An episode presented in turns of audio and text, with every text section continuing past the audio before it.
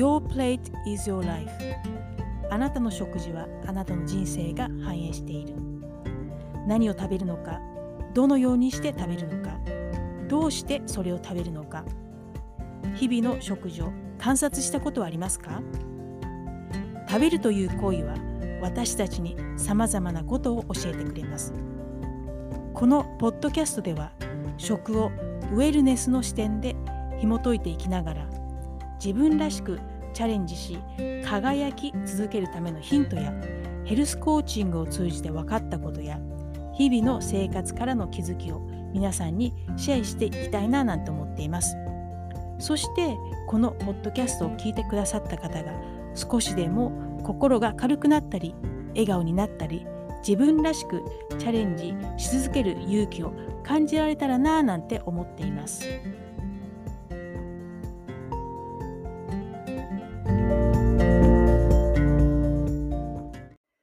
こんにちは。ホリスティックヘルスコーチのロティです。いかがお過ごしでしょうか？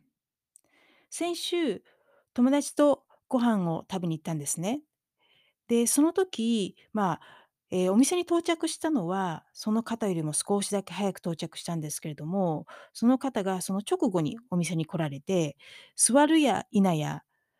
今年やらなければいけないことをやってきたので、もうこれ以上仕事しないと宣言して会社を出てきましたと言ってました。あまりにもすっきりした顔で話されたんで、ちょっとびっくりしてしまいました。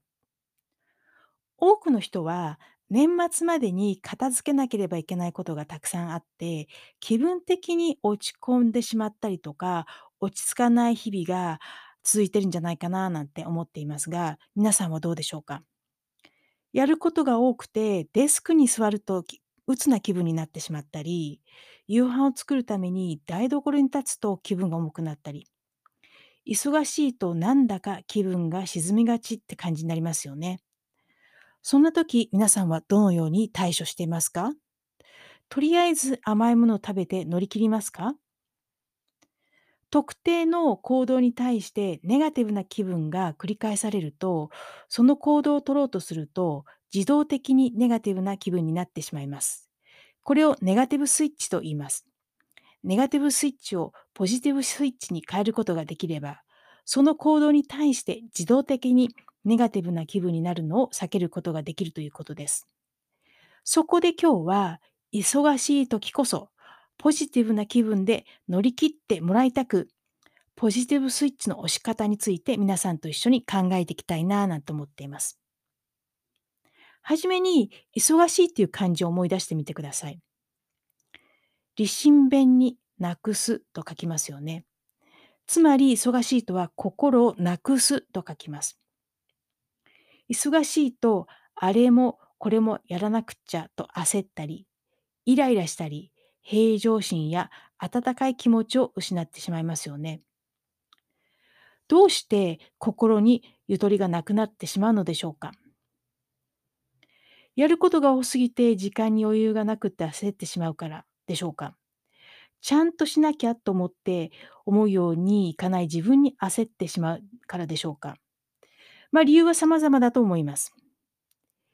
平常心でないまま物事を進めてもミスが出たり、ストレスが溜まり、気分が落ち込んだり、寝れなかったり。そうすると、ますます思うように物事が進まなかったりしますよね。平常心を取り戻すきっかけをポジティブスイッチというふうに言います。私がクライアント様にお勧めてお勧めしているポジティブスイッチの押し方をご紹介したいと思います。全体の流れは次の通りです。まずはじめに立ち止まる。そして深呼吸を3回する。その後5分間散歩をする。散歩するのが難しい場合はデスクから離れて、まあ、給湯室に行ったり、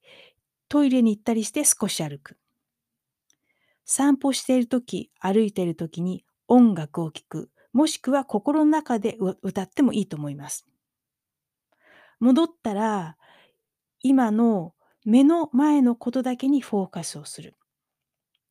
もしかすると、やることの優先順位をつけることが今やることかもしれません。焦っている時、イライライライラしている時は呼吸が浅くなります。まずは十分な酸素を体に取り入れることが大切です。そして歩いている時に音楽を聴くことで心が落ち着いてきます。そして戻ったらマルチタスクではなく今目の前のことだけに集中して一つずつ対応していく。人によっては深呼吸をするだけでポジティブスイッチが入るとも言います。しかし私はこの全体の流れをやることでお気に入りの音楽を意識的に聴く、もしくは心の中で歌うがポジティブスイッチとして効果が現れると考えています。音楽には人の心を落ち着ける力がありますが、イライラしている場所から一旦離れて音楽を聴きながら歩いて心を落ち着かせることでリセットができるともに思っています。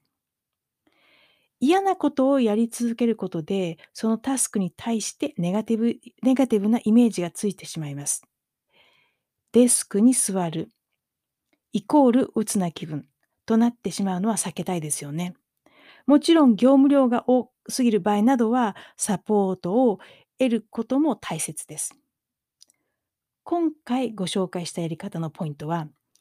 心のポケットにお気に入りの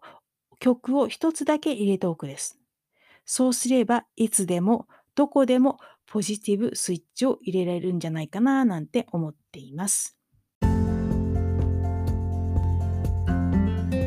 いうことで今回はポジティブスイッチの押し方についてお話をしました。次回も皆さんと一緒にいろいろなことを考えていけたらなと思っています。最後まで聞いていただきありがとうございます。それではまたここでお会いしましょう。Don't forget smile!